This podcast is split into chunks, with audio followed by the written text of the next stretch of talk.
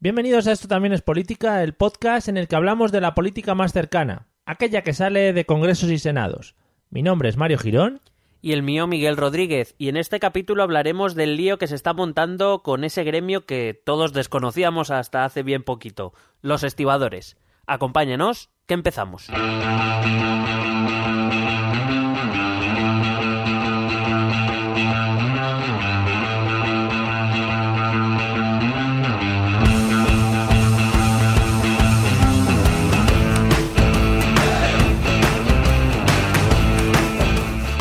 Amigos y amigas, bienvenidos al episodio número 33 de Esto también es política, el podcast sencillo, amable, a la par que... No se me ocurre otro adjetivo. ¿Qué tal? Miguel? Fallero, fallero. A la, a la par que fallero, efectivamente. A partir de ahora ya tenemos un enlace fallero entre los componentes de este podcast y la gente. Será imborrable. Eh, Imborrable. eh, eh, irrompible. Ujú. Joder, es que yo me he leído esta... Estaba esperando tu irrompible. Irrompible. Esta mañana me he leído, un- me suelo leer un libro de adjetivos y sinónimos. Y que vas por la página 2. Por la I. Sí, sí. qué, qué guapo. Está bien. Bueno, ¿qué tal andas?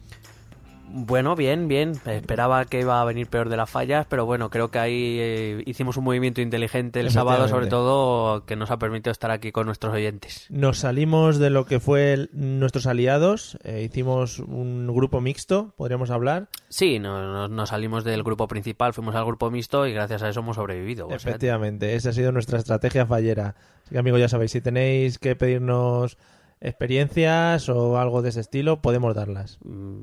Podemos. Efectivamente, vamos al lío.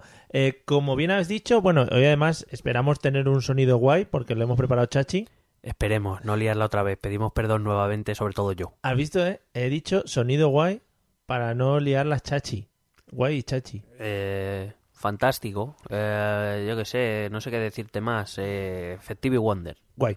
Bueno, me ha gustado mucho lo que has comentado, lo que se ha oído en la intro del tema que vamos a hablar hoy, porque vamos a hablar de un gremio, de un conjunto de trabajadores del que todos desconocíamos su existencia así de primeras y creo que ha pasado ya esto un par de veces en España. Yo, que recuerde así de primeras, me llamó mucho la atención el conocer que había un gremio muy fuerte y muy potente y que la podían liar, que eran los... eh, vaya, se me ha ido, lo tenía en la, en la cabeza. Los controladores aéreos. Fue otro momento culmen en, la- en mi etapa como conocedor de gremios españoles.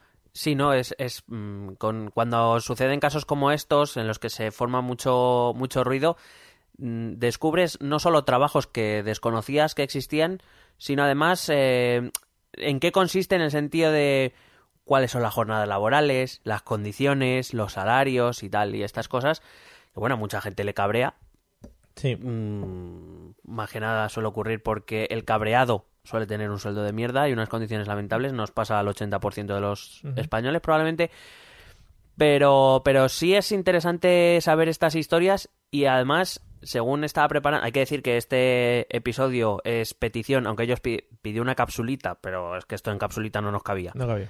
Eh, petición de uno de nuestros telegramers, de Sergio Solís, Mm. Sergio R. Solís. Es la R secreta. Por favor. Sí. Eh, Ah, perdón. No, no sé, ¿eh? Ah, vale. Vale. Eh, por favor, confírmenos si hay que decir la R o no. Em, pues eso, básicamente te enteras de, de cosas que están pasando en- a nuestro alrededor y de las cuales es que yo no tenía noticias. Yo te- he de reconocer, hombre, yo suponía que alguien cargaba y descargaba los, los barcos. Lo que no pensaba, por ejemplo, es que este sector fuera tan tan importante, por ejemplo, en la economía española. Entonces, eh, todo esto, pues, oye, a nosotros nos sirve para, para conocer un poco de, de qué va esto y para indagar en la, en- en la historia. Esto me ha servido a mí, he ido tirando de hilos y, y te- yo me he quedado un poco flipaete con Pi- algunas cosillas. Picueter, como solemos decir. Sí, sí. No sé si lo comentarás luego, pero este tipo de gremio o, o alguno o el que he comentado yo son gremios que tienen una capacidad de presionar a, a la sociedad o al gobierno de una manera que el resto de trabajadores no pueden. O... Evidentemente sí, le pasa, por ejemplo, a nivel de Madrid, que bueno, supongo que muchos de nuestros oyentes lo conocerán y si no, pues aquí, por ejemplo, son los conductores de metro, también tienen Sí. como mucha fuerza, ¿no? Evidentemente, cuantos son sectores que afectan a, a, eh, digamos, núcleos que son importantes para los gobiernos o para las administraciones públicas, pues eso, los controladores aéreos, los, los aeropuertos. He de recordar que en la última crisis el gobierno militarizó los servicios, o sea, puso a, a soldados, bueno, soldados, a controladores aéreos militares Sí. a- en las torres aéreas.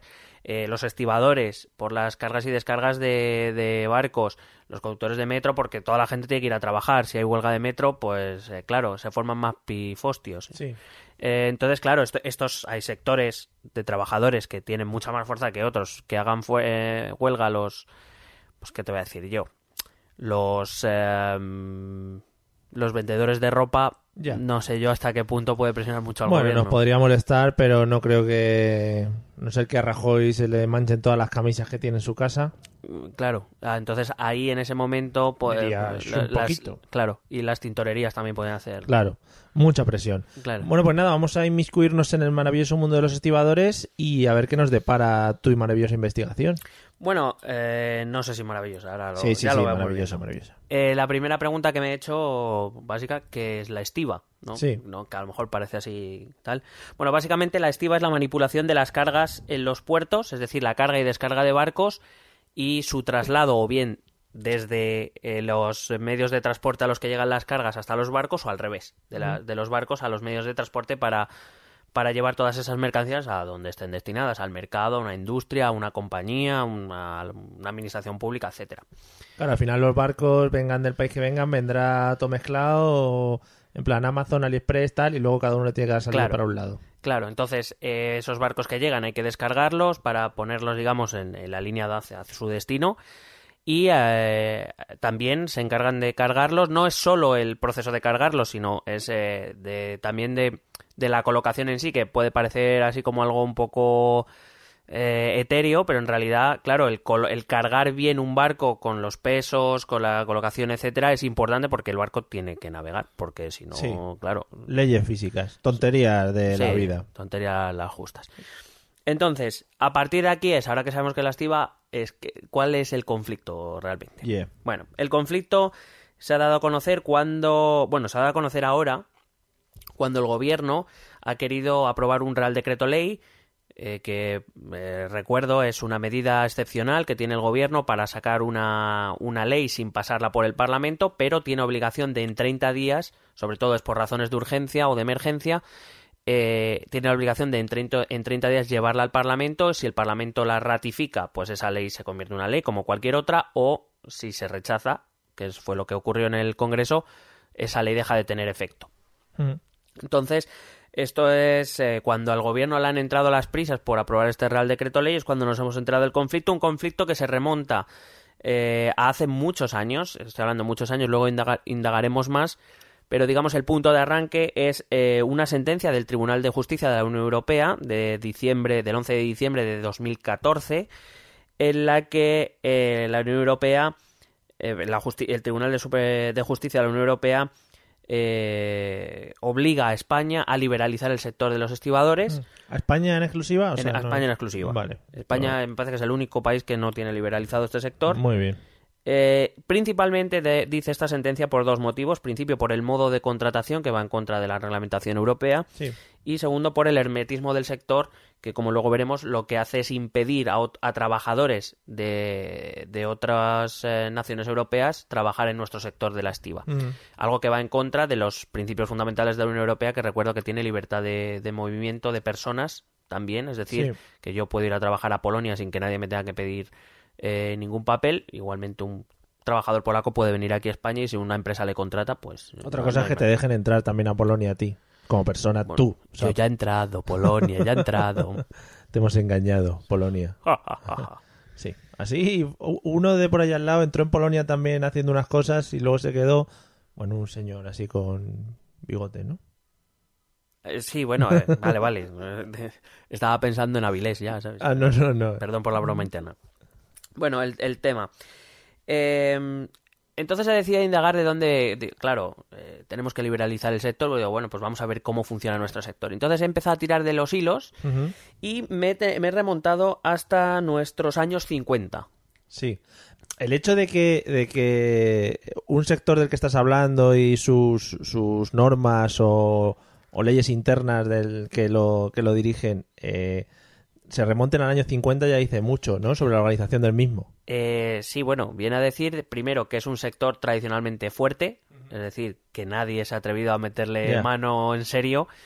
Y segundo, pues eh, eso, que viene a ser un sistema que aunque es con ciertas modificaciones, es un sistema principalmente como este sistema que se usaba en la España de los años 50, que por si acaso alguien no lo recuerda, teníamos un dictador por ahí. Sí, hab- hablando de gente con bigotes. Claro. Y voz aflautada. Sí, muy bonita. Bueno, pues eso, eh, el sistema, con algunas variaciones, proviene del, del, eh, del- del franquismo, que esto me ha hecho mucha gracia diciendo, o sea, cuando oyes a, a ciertos políticos de Podemos, de, de PSOE, de Ciudadanos, bueno, sobre todo de Podemos y del PSOE, defender el sector de la estiva, que, que a lo mejor es que no saben que esto es un sistema franquista. Están defendiendo un sistema que, que además un ministro, lo propuso un ministro que se llamaba eh, Girón de Velasco, Hombre, es un hombre que quien, quien haya leído un poco sobre el franquismo lo conoce seguro. Mm. Es uno de los, eh, así, una, una breve biografía, es, es uno de los fundadores de las Hons, lo Ah, que luego se unirá con la falange española. Vamos, era, era más falangista que José Antonio y era más franquista que Franco, o sea, para que os hagáis una idea. Sí. Si habéis visto documentales de estos, eh, sobre todo en la época, en el tardofranquismo, ya cuando el franquismo se empieza a relajar un, poqui- un poquito, tampoco no volvemos locos, sale siempre una, de, suele, es muy, muy típico en los documentales ver una declaración de ese hombre, sí, con una cara sapo, bigote, decir, no nos arrebatará la victoria. Y todo el mundo aplaudiéndole. hombre, porque eso es muy bonito. Esa frase no se saca No, no, así. no. Está Eh, muy pensado. vencimos y venceremos, muy típico. Eh, por cierto, así dato histórico, anécdota, me voy a salir un poco del guion. Eh, cuando el asesinato de Carrero, Sí, eh, se barajaron tres opciones para el puesto de presidente del gobierno. Uno fue Arias Navarro, que fue el elegido. Sí. Otro fue Torcuato Fernández Miranda, un revisionista. que es un nombre muy bonito, además. Sí. Torcuato siempre se ha movido Hombre, mucho en la el, el Torcua. Sí. Y, y el tercero era este Girón de Velasco. Imaginaos si a Franco le da por elegir a este, ¿sabes? Ya, se- seguimos ahí a tope. Y la estiva pues sigue muy arribita. No, Bueno, eso, eso sí. Bueno, Girón de Velasco era ministro de Trabajo cuando se impuso este sistema en los años 50. Y digamos que era un hombre muy anticapitalista, muy proteccionista, muy españolista. Él, él decía que, que en ningún caso el, el Estado franquista debía aliarse con, con los Estados Unidos, algo que acababa de hacer, porque para salir de su, am, eh, de su aislacionismo eh, internacional, pues eh, gracias a Estados Unidos llegó a algún tipo de acuerdos y finalmente llegó a la ONU. Pero bueno, para que nos hagamos una idea de, de que ahora mismo, no sé quién decía, no sé qué periodista leí, que decía que, bueno, más o menos defendía algunas ideas no tan diferenciadas de Podemos, de este tipo de, de proteger, de, de cerrar fronteras, de proteger al trabajador, etcétera. Muy, eh, Girón de Velasco era muy de esto. Em, Era proto Podemos, o sea, el inicio. bueno, esto no va a sentar bien, ya te lo voy avisando. No nos calentemos. Sí. Bueno, pues este hombre lo que, lo que em, construyó fue un sistema a través de lo que él llamó organizaciones de trabajo portuario, OTPs, ¿vale? Pues a partir de ahora voy a hablar de OTPs. ¿Qué son estas OTPs? En cada puerto existe una, O- una OTP. En esta OTP hay una, una bolsa, digamos, un, un registro de estibadores. Sí. Entonces, cuando alguien venía al, al- al puerto o alguien quería sacar cosas de- desde el puerto, había que cargar los barcos, estas empresas solo podían contratar a los trabajadores que estuvieran registrados, perdón por el golpe, en esta OTP. Sí. ¿Vale? Claro, al final lo que hace eso es que una poca gente controle las entradas y salidas de trabajadores, etcétera, etcétera, ¿no? Claro, era una especie, digamos, de empresa de trabajo temporal, por decirlo de algún modo, en la que, pues eso, tiene un, un- un número de, re- de trabajadores inscritos y cuando llegaban los barcos al puerto, cuando había que cargar un barco, pues cogían la lista, cogían a los trabajadores que fueran necesarios de esa lista y nadie que estuviera fuera podía trabajar. Entonces, eh, podríamos decir que desde este momento incluso los, los estibadores siempre han tenido un sistema, eh, yo lo he denominado un sistema de estabilidad inestable. Es decir, ellos estaban en una bolsa, sabían que tarde o temprano iban a trabajar, pero no era algo de continuo, porque claro, depende de cuántos barcos lleguen o cuántos barcos haya que cargar. Ya. Em, entonces, en, em, el empresario, cuando digamos llegaba con un barco con sus eh, o con lo que había pedido o que quería cargar, pues eh, al principio de este sistema dado que España estaba como estaba, eh, estamos hablando prácticamente de poco después de la posguerra, eh, los salarios eran los que eran, con lo cual digamos que un empresario, hombre, no le gustaba, pero bueno, eran costes que podía asumir. Al fin y al cabo, luego estos costes se suman al total y quien lo paga es quien lo paga, que somos siempre los consumidores finales. Claro, Todo lo pagamos los consumidores finales. todo. Eh, pero claro, entonces estas OTP se dieron cuenta de una cosa. Es como, claro, pero si soy yo el que pone el precio del trabajo, ¿qué pasa si lo subo? Ya, Si no tengo competencia. claro. Eso es lo que en economía se llama monopolio. Y da igual, Sí. claro, y da igual si eh, generalmente siempre cuando se habla del monopolio se habla de monopolios privados, el peligro que representan, etcétera, porque tal. Pero bueno, los, las administraciones públicas también pueden imponer monopolios. Este fue uno de los casos eh, en los que, a través de las, ley, las leyes de este ministro de, de Trabajo, se crearon estas OTPs o monopolios.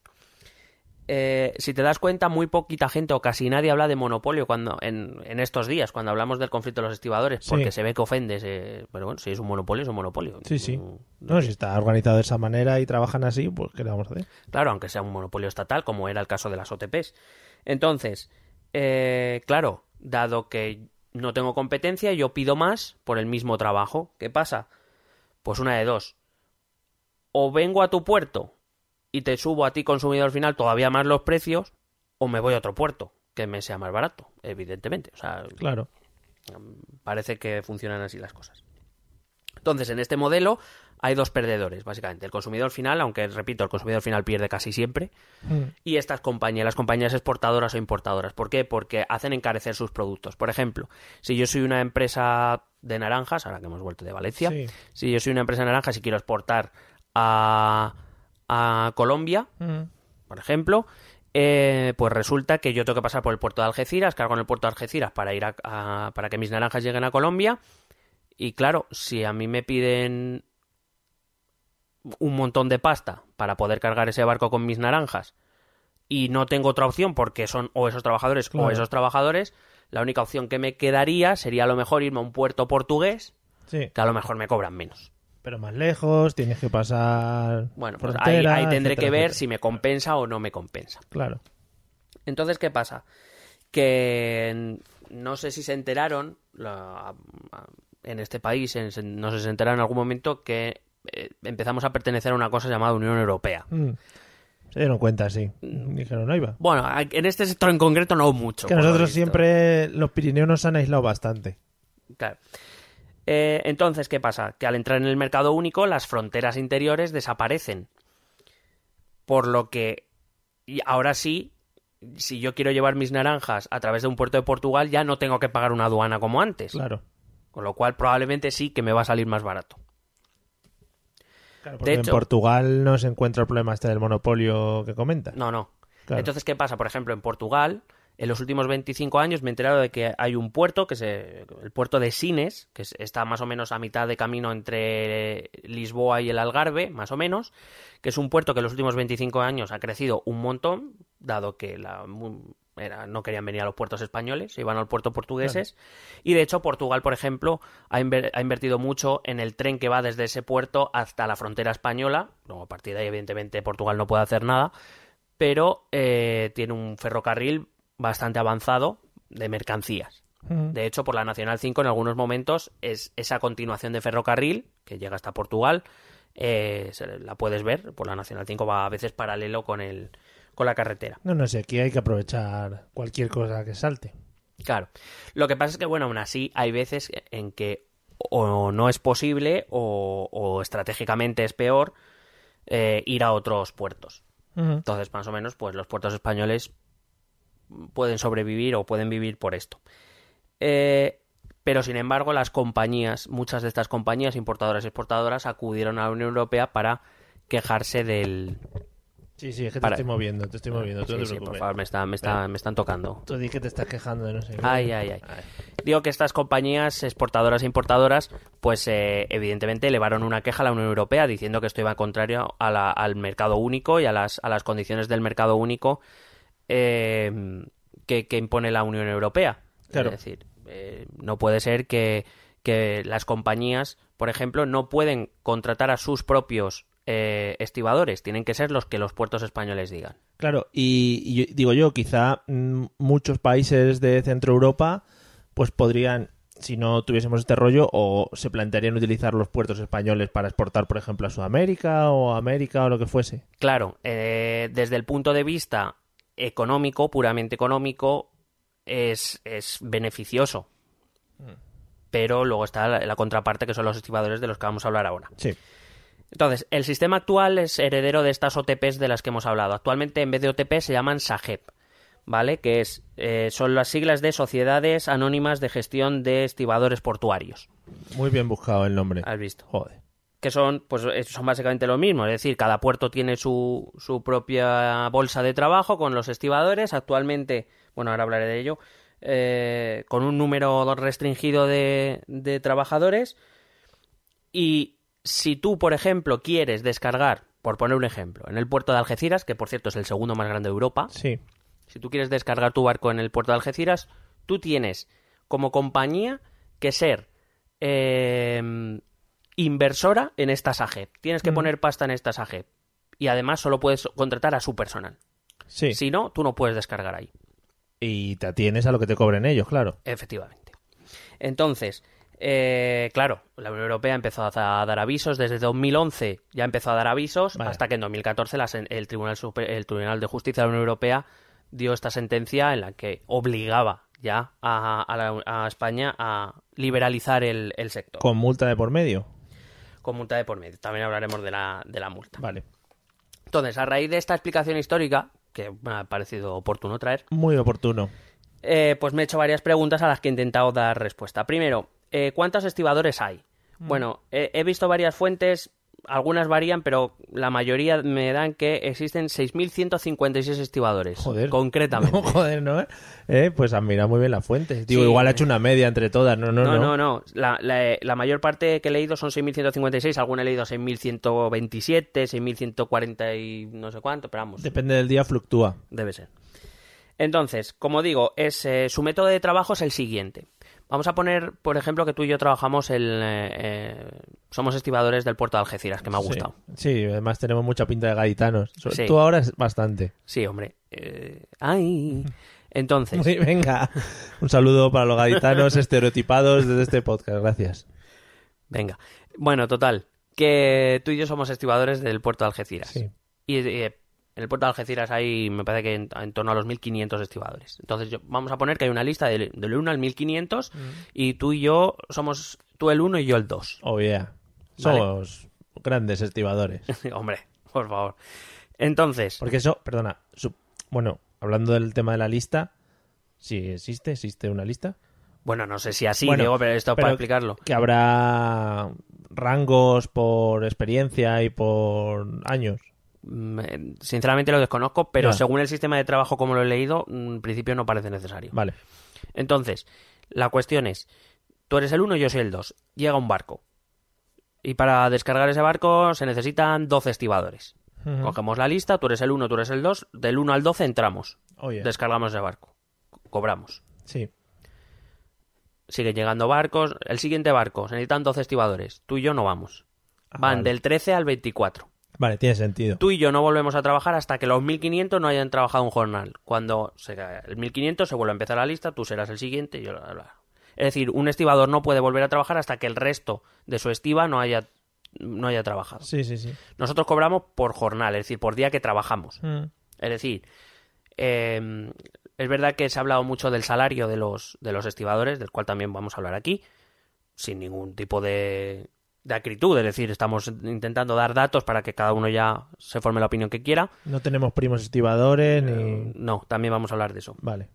Bueno, pues eh, la cuestión es que, eh, claro, puertos como el de Algeciras, por ejemplo, que llegan muchos barcos, pues bueno, puedes tener más o menos una cierta seguridad de que durante la semana trabajarás. Claro. Pero hay puertos muy pequeños que no siempre llegan barcos suficientes, con lo cual, aparte de que hay un número menor de trabajadores porque la rotación es menor, eh, pues a lo mejor cuesta más días volver a trabajar, etcétera. Claro, y supongo que el tema de la crisis habrá incrementado el hecho de que ya no lleguen tantos cargueros, tantos barcos, ni Bueno, que seguro. salgan tantas exportaciones. Seguro que eso afecta. Eh, hablabas tú, por ejemplo, ahora de que no tenemos primos. Es verdad que las noticias está acusando mucho a que es un sector muy familiar, ¿no? Mm. Bueno, según datos del propio sindicato de los estibadores, eh, se- en torno al 50% tienen al menos un familiar en el sector. Hombre, me parece bastante familiar, ¿no? Eh, Bastante. Vale. Eh, lo que pasa es que luego me he puesto a intentar descubrir por qué, si había razones o no, y las he descubierto. Eh, lo que no sé es ahora mismo dónde las... Ah, sí, las Creí que ibas a decir que no. Ha quedado muy guay. Pero creí que ibas a decir que no. Sí, sí, Pues creo que sí las he Ha descubierto. estado bien. El propio sindicato da dos razones, y yo he añadido una tercera por pura lógica. Eh, la primera que dice el sindicato es que los puertos son entidades cerradas, a veces incluso lo normal es que están valladas y que están alejadas de los, de los municipios, con lo cual la gente que vive allí y que trabaja allí, digamos, forma una especie de endogamia, o esa es la lógica que ellos pretenden decir, para, para que el trabajo se quede más o menos en las personas que viven alrededor del puerto, y punto, que suelen ser familias. Bueno, Es decir, que por ejemplo, que no va a ir gente de Sevilla a trabajar a Algeciras. que podría. Ah, bueno, otra, yo doy la información que da el, el sindicato, luego vosotros podéis pensar. eh, Es que es como también puedes decir, oye, es que eh, la ciudad financiera del Banco Santander solo trabaja gente que vive por ahí cerca, en Boadilla del Monte, ¿sabes? Porque son todos familiares. Podría ser la misma, el mismo argumento. mm, bueno, podría ser el mismo con una diferencia, es que el Banco Santander es una multinacional que puede enviar a Boadilla a quien a la señora Botín le dé un poquito la gana, ¿no? Yeah. Quiero decir, pero eh, tienden a presentarlo como si fuera poco menos que una empresa familiar. No lo es, evidentemente, pero es como, bueno, es que trabajamos los del puerto y los de alrededores, que, somos familias, que no... Vale. Se han ido cruzando entre ellos también. los Sí, un poco a lo Borbón. El- Ya no nos va a escuchar ningún Borbón, joder. Pero ¿por qué no? Vamos a ver, todas las... a ver, que, Se me sabe, llega, ¿no? que me llega que un miembro de, la, de una, cualquier familia real que diga que no se han cruzado entre ellos. Vamos a ver. Good morning, politikers. Perdona que haya interrumpido el capítulo, pero es que te tengo que contar algo que, hombre, a nosotros nos importa un poco. Básicamente es que hemos iniciado una campaña en Patreon. ¿Pero qué es Patreon? Te preguntarás. Nosotros te respondemos. Patreon es un lugar en el que los pequeños creadores, que no tenemos un chavo, pues eh, podemos acumular por parte de la gente que quiera un poco de dinero pues para promocionar el podcast, digamos para hacernos un poquito más grandes. Entonces, como yo sé que tú quieres colaborar, con lo que quieras, desde un, e- desde un dólar hasta lo que te dé la gana, eh, puedes meterte en www.patreon.com barra esto también es política. Repito, www.patreon.com barra esto también es política. Y ahí te enseñamos nuestros objetivos y nuestras recompensas. Así que nada, y también puedes decírselo a tus colegas. O sea, bien, damos la bienvenida a todos los que queráis. Y ya te dejo con el capítulo, no vaya a ser que te pierdas algo de esto de los estibadores, que si te lo pierdes, ya no te enteras. Estaría guapo. Bueno, eh, la segunda la segunda razón que da este sindicato es que, dado que es un trabajo que tiene un alto grado de accidentes, hace que eh, cuando se abren procesos de selección de personal se tienda a favorecer a los familiares de estos trabajadores que han sido heridos o que incluso algunos han fallecido, etcétera. Lo cual, mm, bueno, yo no veo muy lógico, pero lo dicen así, o sea, que ellos lo deben ver normal. Hom- Hombre, si, si no valen como trabajadores de la empresa, Bueno, también ahora te voy a decir lo que se exige para ser Vale. estibador o lo que se exige hasta, bueno, lo que se, se va a exigir hasta que se cambie la ley. En cualquier caso, bueno, entiendo que es como un, un poco de... el- o- o quiero pensar que es en el sentido de que, bueno, como puede, por ejemplo, vamos a poner el peor caso, que fallece un trabajador, pues que esa familia que dependiera de él, pues se le da un trabajo a otro familiar para que pueda seguir manteniendo a la familia. Al Entiendo que irá más... sí, al cuñado. Bien, yo he añadido una de cosecha propia, que es básicamente... ¿te has tirado un triple, quieres decir? Sí, un Triplón, poco. vale. Hombre, pero no sé, a mí me parece muy lógica. Vale, vale, estoy, ansiando escucharla. Es básicamente que los, trabajadores, los propios trabajadores de la estiva saben cuándo se van a convocar plazas, porque son 6.156. O sea, bueno, quiero decir, en cada puerto sabrán más o menos cuándo hace falta gente y saben. Han pas- ellos ya han pasado por las pruebas de acceso, con lo cual conocen las pruebas, saben cómo le pueden decir a un hijo, oye, prepárate esto, esto y esto, que es lo que te van a pedir y pasas. Y, y a correr, claro. Que mañana se jubila Antonio que cumple 65, vamos para allá. Sí, no, hombre, supongo que algo tendrá que ver también, ¿no? El hecho de que ellos tengan, al, al ser un sector además tan específico y tan pequeños, ellos tendrán un conocimiento. Ya te digo, yo no conocía el sector. Es decir, a lo mejor si lo hubiera conocido con 14 años, la gran ilusión de mi vida hubiera sido ser estibador, pero no lo conocía. Claro. No, no, y teniendo tradición familiar, a ver, eh, no solo pasa en la estiva, pasa Bueno, en la mayoría claro. de trabajos. Es decir, si tu padre es médico, siempre vas a tener ese ansia de igual quiero ser médico. Si tu padre es futbolista, nunca vas a llegar a ser futbolista. Bueno, sí, algunos sí. Bueno, pero con la. se supone, y digo teóricamente, esto es importante recalcarlo. Teóricamente, por ejemplo, si tú quieres ser médico porque tu padre es médico, teóricamente te vas a tener que enfrentar a una oposición igual que los demás, Claro. seas hijos de quien sea. Digo teóricamente porque todos sabemos que algún caso Ah. por ahí se ha escapado. Y que sí, que no es tan fácil Claro. el acceso. Entonces, eh, como te he dicho además antes, cada puerto tiene sus propios estibadores, es decir, no, no hay no hay Erasmus de estibadores hasta donde yo sé. Podría ser, pero muy chulo. no sé. Como en Gran Hermano, les llevan al otro Gran Hermano, ¿no? Venga. Cultura popular, ¿no? Claro, hay que meter un poquito, si no, para relajar. Para relajar. desengrasando. Bueno, eh, ¿por qué tienen fuerza? Te he dicho que es un sector clave y te voy a explicar por qué. Bueno, a través de nuestros puertos se canalizan el 86% de nuestras importaciones, es decir, de todo lo Sí. que compramos al resto del mundo y traemos aquí, que no solo que son productos primarios que consumimos, pero productos que nuestras industrias necesitan también. 86% de todas esas cosas pasan por nuestros puertos y el 60% de nuestras exportaciones, es decir, 60% de todo lo que vendemos al extranjero sale de nuestros puertos. Claro. Estamos hablando de que más o menos pueden mover al año en torno a un 20% del PIB. Es decir, según he calculado más o menos, en torno a unos 200.000 millones de euros. Bueno, un poquito de pasta sí que es. Entonces, claro, paralizar, eh, según los cálculos que se han hecho, eh, paralizar los puertos nos cuesta más o menos en torno a unos 50 millones de euros al día. Ya es dinero ya. Es decir, eh, 50 millones en productos que no nos llegan porque no se Claro. descargan o en productos que, Que no sacamos porque no porque no porque no funcionan los puertos. Eh, es decir, en eso estriba su fuerza, evidentemente. Claro. Si tú paralizas los puertos una semana, aparte de perder ya, ya los eh, 350 millones, la gente empezará, ante la inseguridad, empezará a optar por otros puertos. Eh, es decir, no es solo lo que se produzca al, al corto plazo, sino lo que se pueda producir al medio. Yo no entiendo mucho de esto y siempre me ha llamado mucho la atención, como ya te comentaba al principio, este tipo de paralizaciones eh, o no está bien regulado o no se hace bien o no, no entiendo que se pueda paralizar algo tan grande de una manera tan fácil.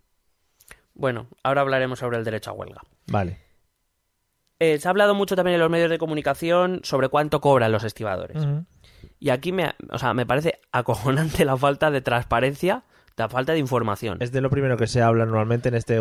Claro, Pasaba lo mismo con los controladores aéreos. entonces habrá una diferencia, sabrás de qué lado es uno o de qué lado es otro según Claro. hable de este tema. Claro, claro. No porque tengamos de datos fiables, porque podemos hablar. Esto es como cuando hay una manifestación y dice. Según eh, la policía. 300.000 asistentes según el organizador, 20 según la COPE. sí, sí.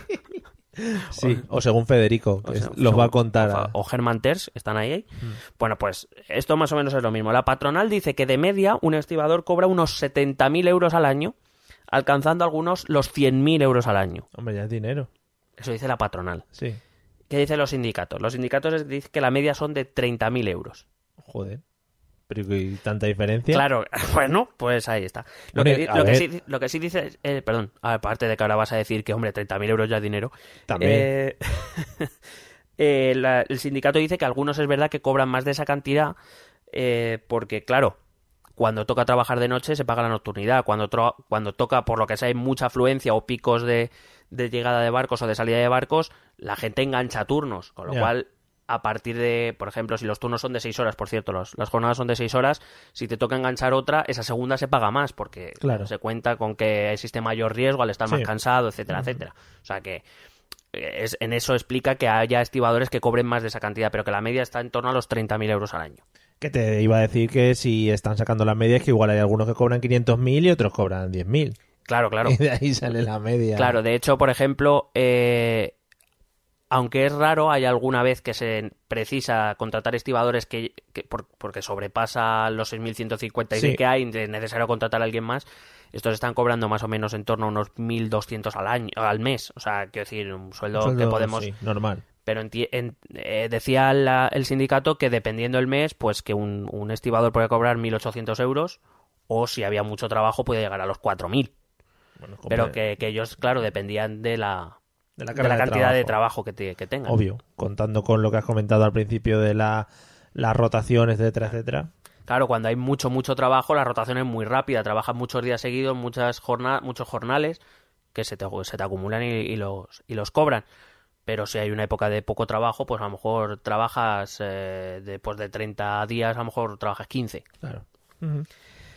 Bueno, ¿qué formación se necesita para ser estibador? Por favor, Bueno, se- le una titulación de FP grado 2 o equivalente Yeah, y el carnet de conducir de camión, C1, ya está. muy bien. No hay, ni- no hay, no sé si vas a hablar ahora. No hay pruebas de entrada o algo. Eh, cuan- Sí, sí, espérate. Ah, vale. Eso es lo que se precisa. Sí. Luego, cuando se abre el concurso, si es que existen plazas libres, que si no me equivoco, por ejemplo, en Algeciras no se abre, hasta- pues, la última se abrió en 2013, pero hay puertos que no han abierto desde 2009, Sí. eh, se hace un test psicotécnico, que todos sabemos cómo funciona, todos los conductores al menos sabemos cómo funcionan. decir, ahí te iba a decir que el mío, madre mía. Bueno, yo- to- todos los conductores, todos los que tienen licencia de armas. Ay, ay, ay. Vale, sabemos. y un examen de cultura general. Que esto es, esto es como el hacerles un examen de ortografía a la Policía Nacional, de, pero un examen de ortografía que no aprobaría ni, ni yo qué sé, ni, ni un académico Sí, de la RAE. ¿sabes? de un virato. Eh, cultura general, eh, así, ¿de qué te cuentas? eso? Es que no he encontrado más, solo en examen Vale. de cultura general, pues que te preguntará, yo qué sé, cuál es el río que pasa por Sevilla, o algo de- eso.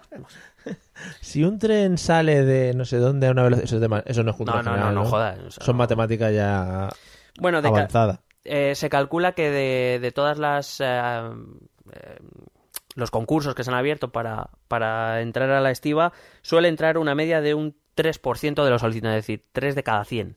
Ujú. Como la tasa de reposición, además ya te digo, hay puertos que no han abierto en 6, 7 años, no han abierto concurso, Claro. con lo cual... Claro, o sea, tan poca gente, tan- no se jubilan, la gente no se va. Claro. Normalmente si entras a un trabajo de esos es porque quieres estar ahí toda la vida. Claro, además, se supone que si tú pasas las pruebas de acceso, empiezas un periodo de prácticas que dependiendo del caso puede durar entre 6 meses y 2 años, según he leído, y que normalmente el Que lo 95% pasen. se acaban quedando allí, porque claro, Ya, si no que hay- te tienes que, vamos, escupir a tu a tu gerente o a cómo se llame. Sí, A tu jefe. al, sí, al, al que mande. y Al ese. Bueno, otra pregunta. ¿Por qué han, han rechazado el Real Decreto del Gobierno? Bueno, para empezar, ¿qué ofrecía el Gobierno? El Gobierno ofrecía prejubilaciones desde los 50 años y jubilaciones a los 55 con el 70% del salario. Bueno, Bueno, esto cada uno tendría que hacer sus números. ya. Segundo, se comprometía... perdón, fomentaría el tema de las rotaciones, ¿no? Que entrase más gente a trabajar. claro, a ver, jubilas antes. Claro, básicamente es que al, al liberalizar el sector, ya cada compañía podría elegir a sus propios estibadores. Vale. Con lo cual, lo que se espera es que algunos vayan a la calle un poco. vale. No. Los que no trabajan. Claro. Vale. Entonces, digamos que para paliar esos posibles despidos, pues se, se prejubilaría o jubilaría a, a los trabajadores que cumplieran esos requisitos, pues eh, para que no se queden en bragas, vaya. Eh, la- también tenía un compromiso de mantener, bueno, el- la Unión Europea lo que pide es destruir estas AG, pero estas AG tiene que desaparecer y que cada empresa, y luego ya que las empresas eh, se organicen. Eh, bueno, lo que decía es que iba a mantener durante tres años a estas AG a modo de, de empresa que subroga a esos trabajadores y que se comprometía a mantener el 75% de los trabajadores el primer año, el 50% el segundo y el 25% el tercero, digamos, para mantener una cuota de trabajadores actuales dentro del sistema los próximos tres años, esperando que el resto pues fueran contratados por las nuevas empresas. Tú sigue hablando, que yo me voy a mover a hacer unos asuntos. Venga. Eh, ¿Qué te vas a preparar para el psicotécnico, no? Sí, sí, voy a empezar a mirar los libros. Bueno, em, lo que... Ah, también se supone que a partir de entonces iba a obligar a, a poseer un título de FP específico, va a crear un título de FP específico para poder acceder a la estiva. Eh, por cierto, los despidos probables eh, los pagaríamos nosotros, no sé si esto... Quiero decir, los paga el Estado en su mayoría. Estoy a punto de matarme. Es lo que pasa. Vale, ya estoy. Te iba a hacer una pregunta con respecto a esto. Dígame. Tiene mucho sentido, o me parece a mí que tiene mucho sentido, el que la gente estudie algo relativo a la estiva cuando va a entrar a trabajar ahí, ¿no? ¿Cómo hacemos todos con el trabajo con el que- al que nos vamos a dedicar? Eh, claro, el problema está en que eh, la estiva no tiene consideración ni de trabajo de baja cualificación, en tanto en cuanto, oye, mucha gente puede pensar que es cargar y descargar, Bueno, pero tampoco es de alta cualificación, cuando, por ejemplo, pues eso incluye que tú un barco no lo puedes cargar de cualquier manera, cuando está llevando containers y mercancías que pesan toneladas en un barco, claro, tienes que hacerlo de tal manera que se produzca el equilibrio suficiente como para que ese barco pueda navegar sin hundirse, que parece que es tontería, pero yo qué sé, quiero decir, es un Tetris real. Con, que- con- con posibles consecuencias catastróficas si no te llega el palitroque largo, que es lo que nos ha pasado a todos, nos han eliminado la mayoría de las partes. joder, qué bueno. Eso, eso es un paralelismo buenísimo. Bueno, que ya digo, tiene temas físicos, temas de eh, trabajo, eh, cómo colocar las cosas, etcétera, etcétera. ¿vale? Vale. Em, y que luego, aparte, eh, o sea, en contra, los estibadores decían que el cambio suponía un despidos encubiertos, es decir, eh, liberalizar el sector para despedir a, a personal y que el nuevo sistema de, con- de contratación lo que haría sería rebajar los salarios y ellos estaban defendiendo sus salarios, lo cual Bueno, como trabajador es comprensible. sí. Yo quiero defender lo mío, evidentemente, y cuanto mejor me paguen, mejor. Eh, lo de las multas, muy rápido. La sentencia de 2014 impuso una sanción de 27.522 euros diarios, lo que, mientras persista la inflación, dado que persiste a día de hoy, ahora mismo está paralizada porque se suponía que el gobierno iba a sacar el Real Decreto, a día de hoy eso se traduce en casi 23 millones de euros de multa. Y luego el gobierno ha dicho que si no se acelera la reforma, el Tribunal de Justicia de la Unión Europea sacará una nueva sentencia, que según el gobierno está al caer, Muy. eh, que aumentará la multa a 134.170 euros con 20 al día, pues eh, por cada día que no, que no se arregle este tema. El problema está en que, bueno, el problema, mm, en principio no tengo por qué dudar del ministro de Fomento, pero tampoco he- yo reconozco que no he encontrado nada eh, dentro de la Unión Europea que indique que esto va a ser, que está al caer y que va a ocurrir ya. Ese dinero lo pagamos entre todos, ¿no? Eh, claro, claro. Vale, Hombre, multa a España, multa al Estado. vale, vale. Entonces, eh, pues básicamente para acabar, eh, yo he traído críticas.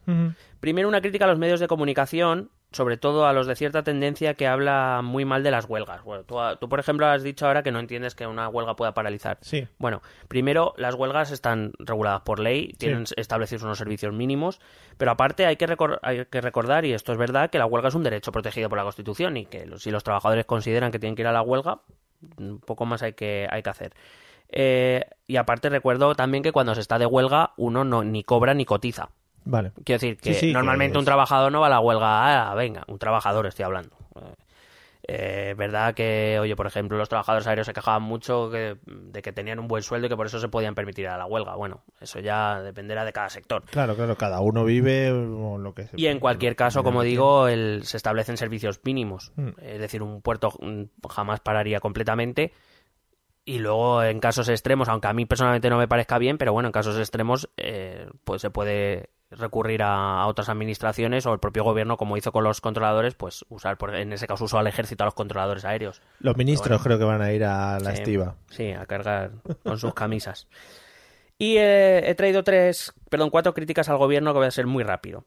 Las sentencias de, repito, del 11 de diciembre de 2014. En Ya. aquel tiempo el señor Rajoy tenía mayoría absoluta. Mm, ¿Hizo algo? No. Nore. Ahora le entra a las prisas. claro. Muy mal. O sea, quiero decir, está, está muy bien echarle la culpa al PSOE o a Podemos o a Ciudadanos de que no le han votado a favor este Real Decreto, no sé qué, no sé cuántos, pero que cuando él tenía mayoría absoluta podía haber sacado el Real Decreto, aquí todo el mundo se hubiera callado.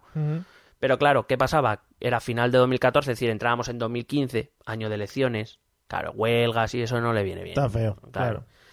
Luego, eh, el gobierno ha dejado las negociaciones en manos de patronal y sindicatos, confiando en que se. Bueno, no sé si confiando en que se fuesen a poner de acuerdo.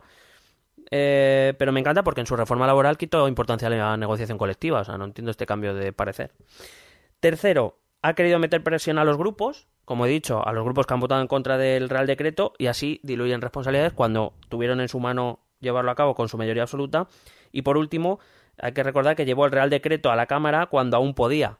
Eh, o sea, tenía 12 días más todavía para llevarlo. Decidió llevarlo el 15, me parece que fue el pasado 15 o 16 de marzo, sabiendo que la tenía perdida. Podía haber apurado 12 días más, eh, negociando más con los estibadores o mejorando la negociación o la oferta a los estibadores o negociando con los grupos políticos. Claro. Decidió no hacerlo, decidió llevarlo para mostrarle al mundo que qué malos son los demás. Y me parece que el gobierno aquí sí que tiene una responsabilidad grande y que, y que igual que, que evidentemente yo en eso, eso es así. O sea, tenemos que transponer una ley europea porque no tenemos más narices. Claro. Eso es así. Eso hay que reconocerlo. El gobierno en eso tiene razón. Sí. También digo que el gobierno no creo que haya actuado. También es verdad que hay otras sentencias que sí, que, que no le interesan tanto y que siguen sin transponer. O sea, que esto Que- es un poco interesa lo que, que me puede interesa. pasar lo mismo para dentro de un tiempecillo. Claro, hay, hay por ejemplo sentencias eh, de, por ejemplo, que hablan de, por ponerte un caso rápido, de que un, un trabajador no puede ser despedido, un trabajador no puede ser despedido mientras está de baja. Hmm. Que bueno, aquí el- todavía no, no está in- incluido en el estatuto de los trabajadores, por ejemplo. Bueno, pues es una de las frases que dice todo el mundo habitualmente. Sí, pero, no- pero no está en nuestro estatuto de los trabajadores. Un día habría que hablar de esas cosas, tema de despidos, bajas y diferentes. Generalmente movidas. estas, estos despidos son, eh, son echados para atrás por los jueces, Sí. pero no está en el estatuto de los trabajadores. Ya.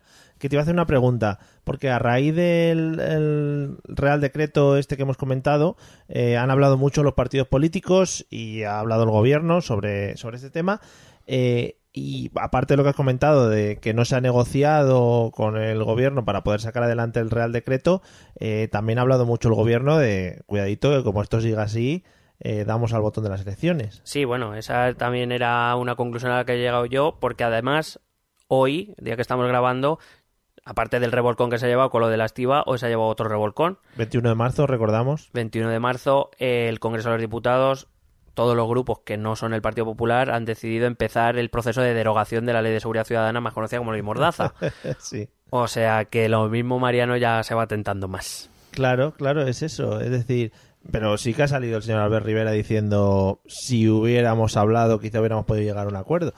¿Puede ser que lo hayan hecho en plan castigo por haber pasado sin ellos? Sinceramente, eh, la, la actuación de Ciudadanos tampoco la entiendo mucho y no me gusta, personalmente, en un partido político.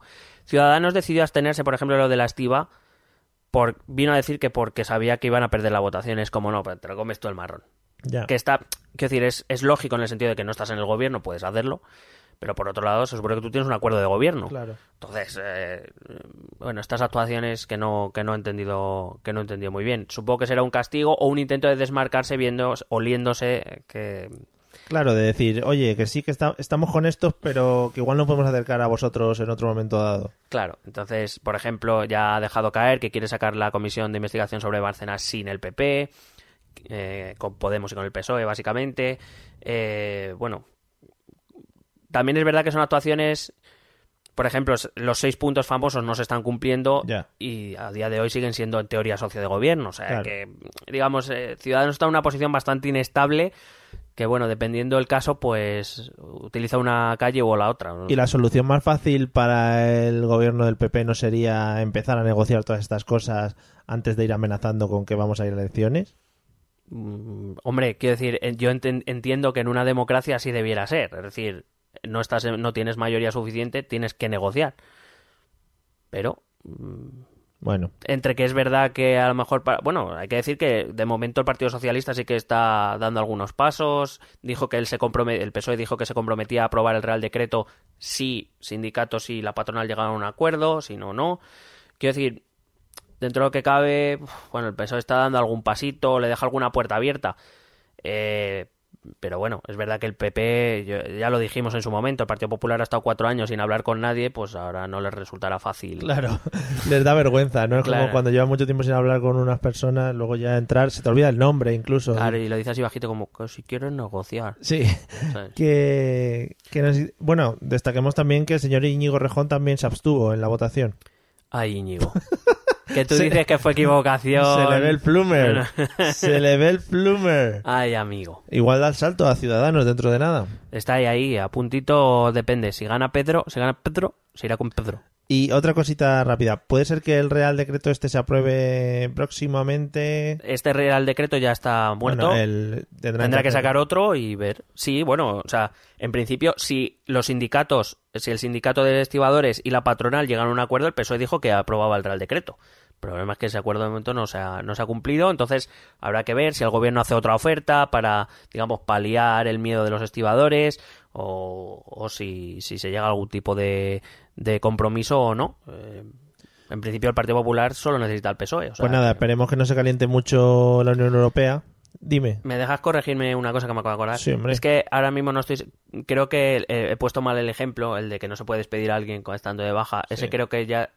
Ese creo que a los tres años de la sentencia ya lo metió en el Estatuto de los Trabajadores. Vale. Lo que está sin meter es que un trabajador temporal, que sin embargo ha estado durante varias rotaciones en la misma empresa, eh, después de tres, de tres contratos o de tres años, eh, la una sentencia de la- del Tribunal de la Unión Europea dice que tiene que cobrar hasta, un, hasta los 20 días que cobra cualquier trabajador fijo. Sí. Eso, eso es lo que nos atrapa. O sea, aquí de momento un trabajador temporal sigue tra- cobrando una puta mierda si le despiden. Tú tranquilo que las hostias ya te las vas a llevar, porque la gente antes de escucharlo va a decir, ¡ah, lo ha dicho este tío de la baja ahora! Ya, En pero fin. he puesto este spoiler al final. Es verdad. Eh, pues nada, ya digo, espero que no se caliente mucho la Unión Europea y no nos venga a dar capones. Palabras políticas, jurídicas, complejas. Está al caer. Está- Amigos, tss, tss, que viene, que viene. tss, tss. Ministro de Fomento, Gobierno de España. Está al caer. Vamos a escuchar los métodos de contacto para que nos podáis mandar cosas, dudas o cualquier dibujo hecho a mano. ¿Quieres preguntarnos algo? ¿Proponernos algún tema? ¿Exponernos tu opinión?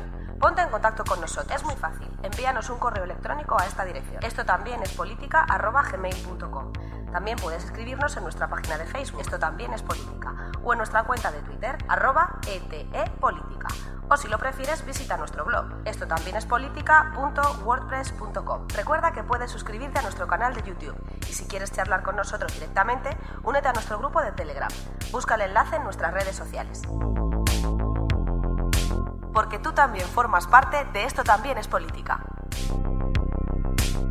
Bueno, pues hasta aquí ha llegado nuestro episodio 33. Sí. Eh, cuando, cuando cumples 33 años dicen la edad de Cristo. Hombre. eh, Pues ya está. Pues lo- los programas de Cristo. Igual. No sé. Igual. ¿Quién sabe? No hacía, no hablaba delante de la gente. En las sí, era, un podcast en vivo. contaba. Era, así, claro, era un poco ese rollo. era un live.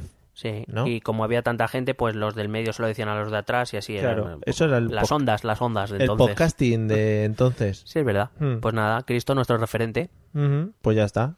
Eh, lo hemos querido hacer siempre para, hacer- para ser más famosos que Jesucristo. Cristo nace cada Amigos, día. hasta aquí hemos llegado en el episodio de hoy. Esperamos que os haya gustado y que os haya quedado más claro el tema de la estiva, porque es un tema que va a traer cola de aquí en adelante. Espero. Traer cola es una frase que siempre me hace gracia. Vale, pues está al caer entonces la cola. Gobierno de España. Nos vemos en el episodio 34. Chao. Chao, besete.